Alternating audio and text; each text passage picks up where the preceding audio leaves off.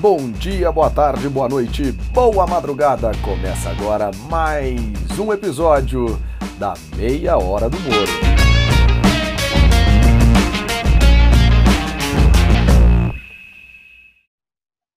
Começando aqui mais uma Meia Hora do Moro em parceria com Directa Consultoria Especial aqui da pandemia de coronavírus. Lembrando que o site da Directa Consultoria é consultoriadirecta.com.br.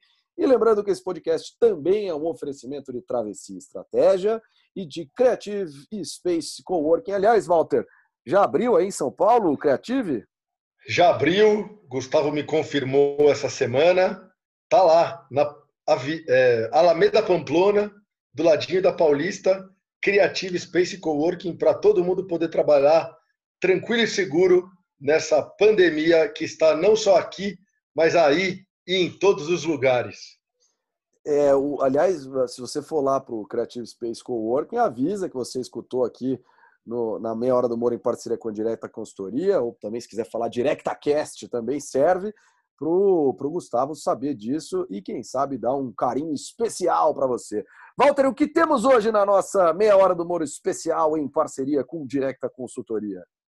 Vamos lá. Como sempre, a gente tem a belíssima coluna de Bruno Soler, a fantástica coluna também é, de Diego Calvi sobre o coronavírus, como é que está o enfrentamento ao coronavírus nesse momento na Itália, e uma entrevista, uma belíssima entrevista, um bate-papo com a Lu, dona do Casa Suel, uma das donas sócia proprietária do Casa Suel em Fernando de Noronha. Eu, como ex-dono de hostel, fiquei muito feliz de bater um papo com ela para a gente saber um pouco mais do ponto de vista dos empreendedores aí, dos, dos empresários em relação ao enfrentamento ao corona e tudo mais. É, na verdade, o papo aí com a Luciana Schroeder, espero que tenha falado certo, é, foi bem interessante, não só para a gente ter essa visão, claro, né, dos empreendedores, Walter, mas também pelo fato de que Fernando de Noronha é um lugar muito sui generis aqui no Brasil, né? Uma ilha lá no meio do Atlântico. Então, a gente, no papo com ela, conseguiu, inclusive, saber bastante coisa do enfrentamento à pandemia num lugar que é muito diferente. Aliás, Walter, já vamos sem mais delongas para o papo com a Luciana e daqui a pouco a gente volta aqui com as colunas do Covid pelo Mundo com o Diego Calvi e do nosso Bruno Soler trazendo a turbulenta política nacional. Hoje aqui na Meia Hora do Moro, em parceria com a Directa Consultoria, lembrando sempre, hein, Walter, consultoriadirecta.com.br. Conversamos com a Luciana Schroden, ela que é dona do Casa Suel Hostel, lá em Fernando de Noronha. Estamos, acho que pela primeira vez nesse podcast, Luciana, estamos conversando com alguém num fuso horário diferente do nosso. Obrigado pela presença oh. aqui. Obrigado pela presença. A gente queria saber um pouquinho de, de como que foi, pelo menos, o período de pandemia é, até. A gente estava conversando fora do ar, que desde o dia 8 de maio não tem casos confirmados. Mas como é que foi isso? Como é que foi isolamento? Como é que estão as coisas? Então, é, pegou a gente, como pegou todo mundo, pegou a gente muito de surpresa, né? Uhum. É, na verdade, estávamos com hóspede na ilha, tranquilamente, e as coisas foram acontecendo com os hóspedes ainda na ilha. Então, é, a ilha realmente fechou as portas no dia 22 de março para hóspedes, mas a gente tinha hóspede aqui hospedado até essa data. Então, foi meio que um susto, porque o primeiro caso já apareceu em março mesmo, e uhum. aí, de repente, começou a pipocar. Mas como a gente tem uma estrutura de, de hospitalar muito precária. Então, é. e sem contar que Recife já estava começando a aumentar significativamente, e para, e pra, num caso de emergência, num caso de internação de UTI, teríamos que ir é, de avião até Recife. Então, assim, o pânico foi generalizado aqui na ilha, porque a, a gente realmente queria ficar acobertado, né? Então. Luciana, desculpa interromper, mas dia 22 fechou e aí os hóspedes foram obrigados a ir embora? Como é que foi isso? Exatamente. Os hóspedes que estavam na ilha, todos foram obrigados a fazer remarcação de passagem. Então, a gente teve uma hóspede, inclusive, que chegou no dia 21 e foi embora no dia 22. Ela ia ficar 10 dias na ilha. Todos foram ela, obrigados a antecipar, então, repentinamente. Antecipar, exatamente. Foi meio que uma retirada de emergência. Foi um momento meio que de pânico da ilha mesmo. Todo mundo sai da ilha, sabe? E aí nós ficamos aqui, mas aí nós seguimos a nossa vida normal até então. Podíamos ir à praia, andar normal, supermercado. A nossa vida aqui na ilha meio que continuou. A gente não tinha real noção do que estava acontecendo ainda. Uhum. E aí os casos começaram realmente a aparecer. Entendi. E aí chegamos na casa dos 28 casos. E aí, à medida que ia aumentando os casos, as medidas começaram a acontecer aqui também. Então, por exemplo, ônibus. ônibus parou de circular na ilha uma semana depois que a ilha fechou. Entendi. E aí, mas mesmo assim a nossa vida continuava, mas aí no final, no, eu não, de data mais ou menos, eu não estou muito lembrada, mas assim, já no período de abril, no começo de abril, foi já foi instaurada, instalar, né? Já foi organizada o primeiro lockdown, que a gente fala que foi o primeiro lockdown do país mesmo. Que não foi podia sair de casa. Noronha. Não podia sair de casa. Não podia sair de casa. Então aí, porque daí a gente estourou 28 casos e levando em consideração que temos uma população de aproximadamente 3.500 pessoas, se a gente colocar isso numa média de, de uma regra de três. Não, né? 1% das pessoas, não, quase 1% Exatamente. das pessoas, é bastante gente. É. é. muita gente. E aí, então, a gente meio que entrou em desespero. E aí, a gente só podia sair de casa com autorização da administração. Então, por exemplo, eu saía da minha casa e vinha para o hostel. Todos os dias eu, eu vim para cá. E então, eu tive, eu tive uma autorização com hora marcada para sair da minha casa, chegar aqui no hostel e para voltar. E era e policiamento 24 horas, muita polícia na rua, estilo militar mesmo, guerra. é, para quem, guerra. Para quem está ouvindo o podcast, isso é um lockdown, isso é um confinamento, não é nada, e... nem perto do que foi realizado em outras regiões do Brasil. Mesmo nas regiões que foi obrigado pela justiça, no Pará, no Maranhão, não é isso aí que aconteceu em Fernando de Noronha, isso é lockdown. Polícia, hora marcada para sair, autorização das autoridades, enfim. E, Distanciamento e social absoluto, né, João? Exatamente, Exato. Walter, exatamente. E, Luciana, você, você não é de Fernando de Noronha, né? Eu imagino que você já mora aí há algum tempo. E, e aí é, é, você tem o, hostel em Noronha. E como é que está agora essa expectativa? Você, a gente estava conversando que já não tem mais casos há algum tempo. E como é que está essa expectativa de reabrir a ilha? Por enquanto, nada, né? Imagino, porque aqui no continente a gente tem muito caso, a coisa ainda está totalmente descontrolada. É, mas aí eu queria só que você desse um panorama para a gente disso. Quando vai abrir, se ainda tem voo acontecendo para Noronha ou de Noronha, como é que está isso? Tá, então agora o que, que acontece? A gente está completando três meses de ilha fechada, né?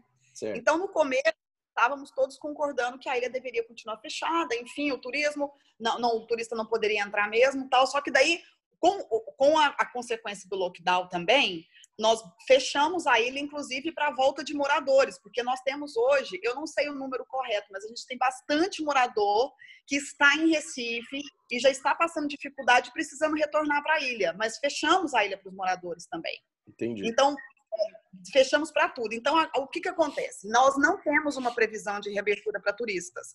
Nós acreditamos, acreditamos que até setembro, outubro, a gente realmente já esteja conseguindo receber turistas. Isso é uma, é uma, é uma crença, porque se a gente não acreditar nisso, a gente realmente enlouquece, nós empresários, porque uhum. o negócio é muito sério.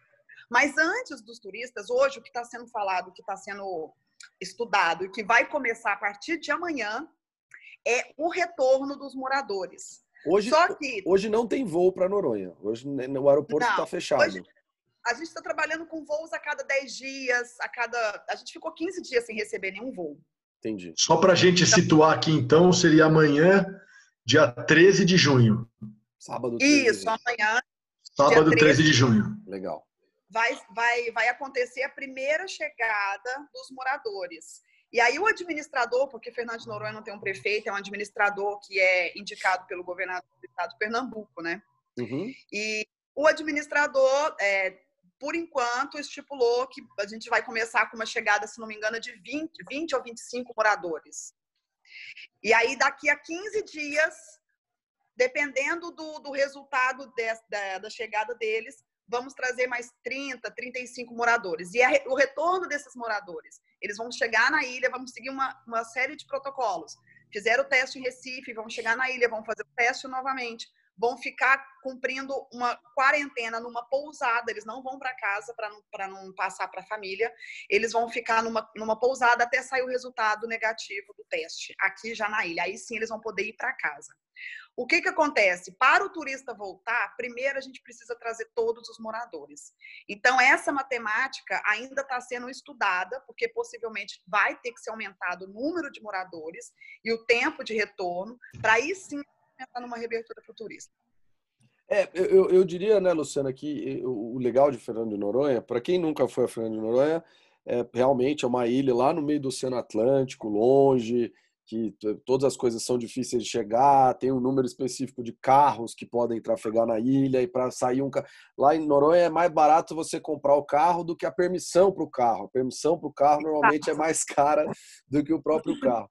E aí eu acho que é muito legal isso, porque é uma é uma é, é a gente vendo é, é, a, a situação de, de, de, isolamento, a situação das políticas, porque é a tal história, aquilo que você mencionou, a situação hospitalar da ilha é ruim. Tanto que não pode nem ter uhum. parto em Fernando de Noronha, né? Uma pessoa, uma grávida de várias semanas tem que ir para Recife. E aí é isso. Se por acaso tiver realmente um, uma explosão do vírus lá em Fernando Noronha, as pessoas vão morrer de fato, né? Então tem que fazer isso. É, é só para lembrar as pessoas, Luciana, que estão ouvindo aqui o nosso podcast, que isolamento, quarentena, lockdown, confinamento, qualquer uma dessas palavras, é para que o sistema de saúde aguente. É a mesma coisa em Fernando de Noronha, né?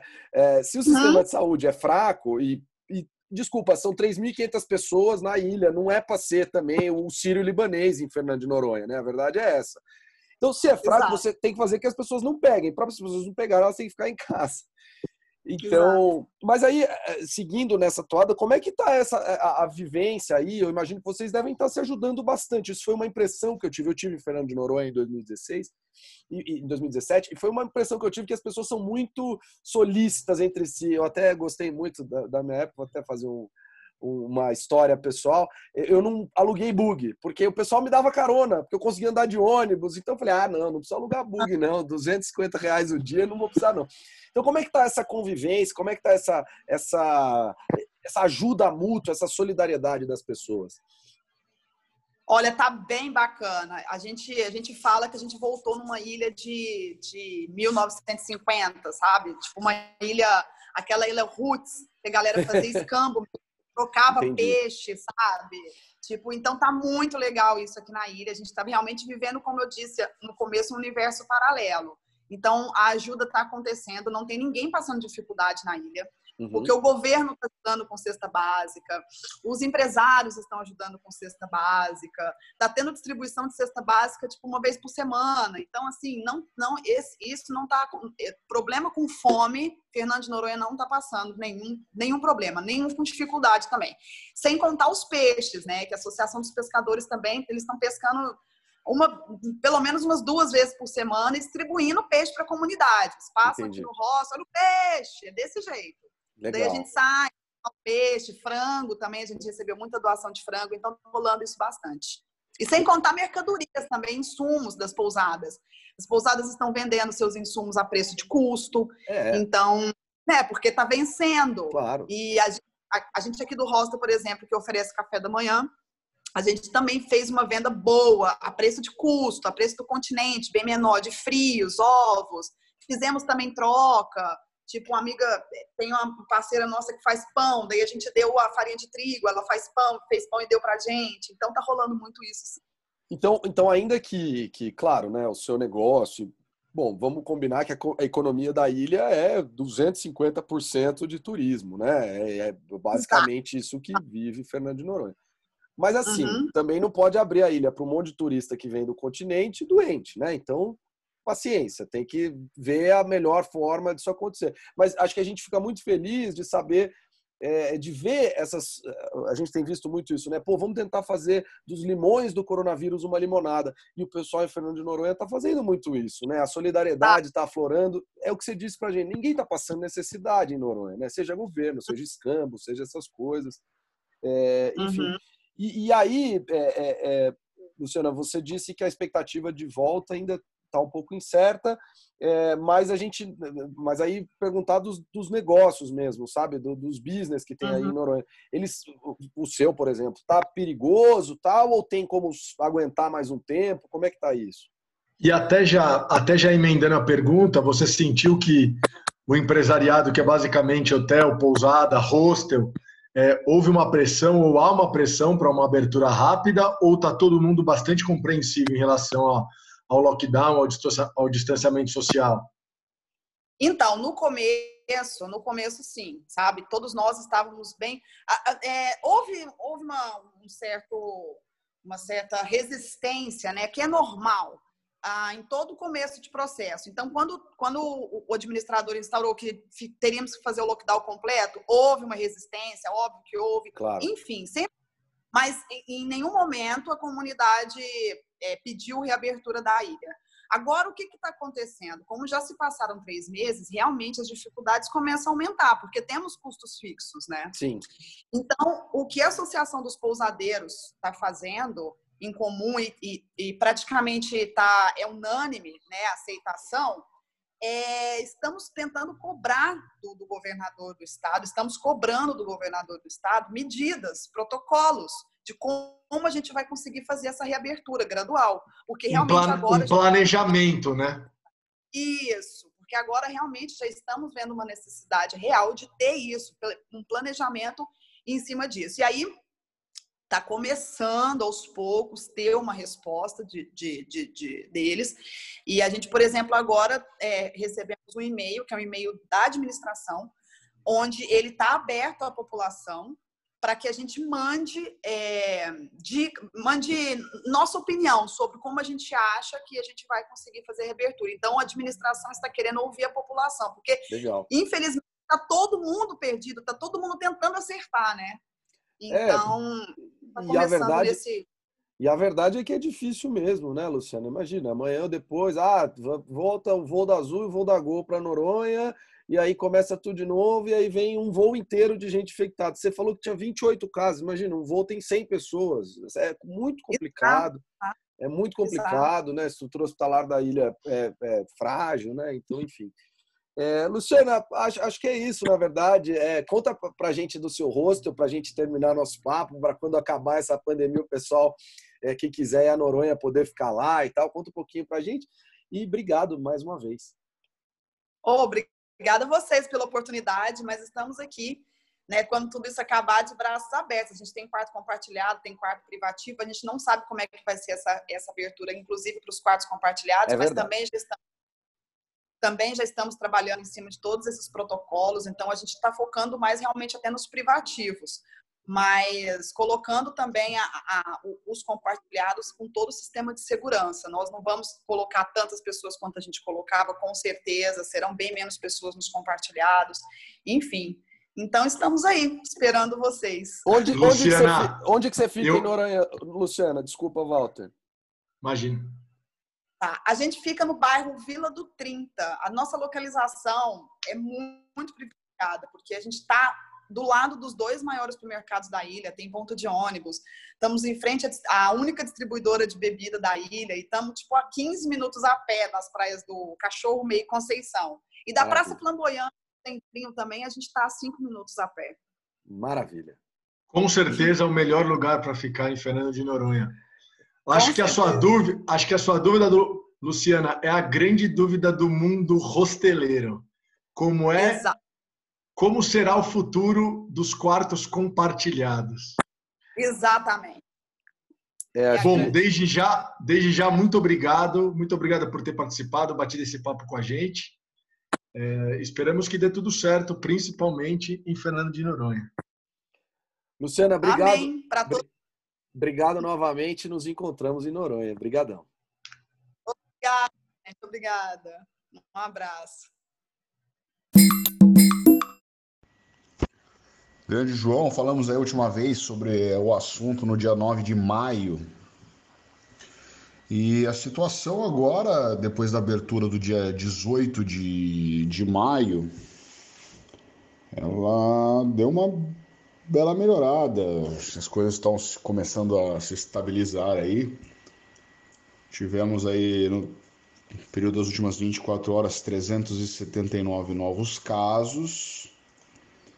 É, em todo dia tem contágio ainda, mas o número de mortes hoje está em. Nas últimas 24 horas está em 53 mortes na Itália. Então, assim, um número que baixou bem. Mas ainda existe, a doença existe e ela não vai ser erradicada assim, acho que tão rápido da, da sociedade. É, só para a gente ter uma noção de números totais, a Itália chegou a 236 mil casos confirmados durante toda a pandemia até o momento, nos quais 173 mil pessoas foram curadas e tivemos 34.223 mortes. A Toscana foi, um, foi bem tranquila no contágio aí, de, ela teve só 10.165 é, casos confirmados, um pouco mais de mil, mil mortes, então não foi nada óbvio, sempre é. Existe a tensão, existe a preocupação, mas não foi nenhum. Foi um lugar mais tranquilo nessa questão da pandemia. E do último dia 3 de junho agora, a Itália se abriu praticamente para todas as regiões. É, você pode circular tranquilamente, porém sempre usando uma máscara é, quando tiver bastante gente em aglomerações. Todo lugar que você vai entrar, loja, shopping, tem álcool em gel, luva para você colocar, o álcool, você passar o álcool em gel. Geralmente tem um guarda, um segurança falando para você fazer isso, você não entra. E a luva não é obrigatória, mas sempre está disponível para você pegar. É, questão de acesso mudou bastante. Geralmente os supermercados e shops também tem uma, uma porta de entrada e uma porta de saída. Você não pode passar pela mesma, então assim, às vezes você acaba dando a volta inteira no shopping, da onde você parou o carro, o que você está fazendo. Mas assim, em questão de locomoção e lojas abertas, isso já melhorou muito. O comércio está funcionando. É, já é um grande avanço. E agora o que falta mesmo impulsionar novamente é a parte turística do negócio, que ainda tem muito hotel fechado, os restaurantes estão voltando, já tem, eles têm um aval já para voltar mas são muitos requisitos para isso acontecer, dificuldades, e eles estão eles estão se adaptando aí devagarzinho, estão reabrindo também, estão reclamando. Eu conversei com alguns é, proprietários aí, coisa pouca também, com o pessoal do setor, que tá. O pessoal tá reclamando, tá com pouco movimento, então assim, não tem nem é, a questão de trabalho tá, tá baixa, a questão de movimento tá baixa. A gente viu assim, pessoal de praia que faz aluguel de tenda e não sei o que lá, o pessoal já baixou super o preço. Então, tá todo mundo tentando aí recuperar a economia e, e seguir para frente, né? Mas estamos à espera aí que volte tudo ao normal muito em breve. Isso é as notícias da Itália agora em junho. Grande abraço. Fala pessoal ligado na meia hora do Moro, aqui Bruno Solar falando um pouquinho de Brasília, do, dos assuntos da semana. O Fábio Faria, filho do ex-governador do Rio Grande do Norte, Robinson Faria, que não conseguiu se reeleger governador, ficou terceiro lugar na última disputa em 2018, foi nomeado ministro das telecomunicações do governo Jair Bolsonaro. Né? Vale lembrar que essa, esse ministério tinha sido extinto uh, logo no começo do governo Bolsonaro. O Fábio, o, o Fábio Faria do PSD, que era o partido que tinha o comando ainda no governo Temer, né, com Gilberto Kassab, que é hoje secretário da Casa Civil do governo do estado de São Paulo, do João Dória. Então o PSD é um partido que está na disputa aí, né? Se é Bolsonaro, se é Dória, gente não sabe ainda como que ele vai se comportar, ainda mais quando a gente tem uma, uma divisão aí do presidente com o governador de São Paulo. Né? A semana ainda avançou com algumas uh, medidas, né? O ministro Paulo Guedes uh, tentou unificar um pouco a ideia do Bolsa Família, gerando Renda Brasil, que é um novo programa de transferência de renda que promete agora atingir aqueles que são os trabalhadores informais, né, que não estavam ainda contabilizados pelo, pelo programa uh, anterior criado no governo Lula ainda. Né? Uh, essa relação, do, do, essa preocupação com a questão da renda no Brasil é pertinente porque a gente deve passar por um processo de empobrecimento, que é o que o mundo né, tem passado, tem experimentado. A gente pode ver aí as novas previsões, a França podendo encolher aí até 11% do PIB e o Brasil não deve ser diferente, né? A gente tem visto o comportamento principalmente do comércio da indústria, né? A indústria paulista nessa semana bateu recorde de, de diminuição de produção, né? É, o próprio comércio nesse dia dos namorados também atingindo 47% a menos do que era previsto né, para esse, esse ano, e tudo isso tem impacto é, diretamente na vida das pessoas. Então, um pouco aí da, da semana, e vamos ver se a semana que vem a gente tem notícias mais uh, amenas e que nos alegrem para aguentar esse processo todo. Um abraço para vocês. Vamos terminando mais esse, mais essa meia hora do Moro especial em parceria com a Directa Consultoria. Acho que mais uma vez a gente está tentando trazer aqui para todos vocês informações de qualidade, informações diferentes que não, a gente não consegue ver todos os dias, ver em todos os locais, né, Walter? E para né, muita coisa legal a gente trouxe hoje no podcast. Hoje realmente o papo foi extra interessante. Muito legal saber da política de lockdown lá em Fernando de Noronha. É, mais uma vez, Bruno Soler foi incisivo nas suas opiniões, falando sobre a política brasileira. E é isso aí, vamos encerrando. Obrigado, João, obrigado, ouvintes. É, um grande abraço a todos. Bom, lembrando sempre que a, a, o podcast Meia Hora do Moro, em parceria com a Directa Consultoria, tem a produção e locução do João Moro e do Walter Orsatti.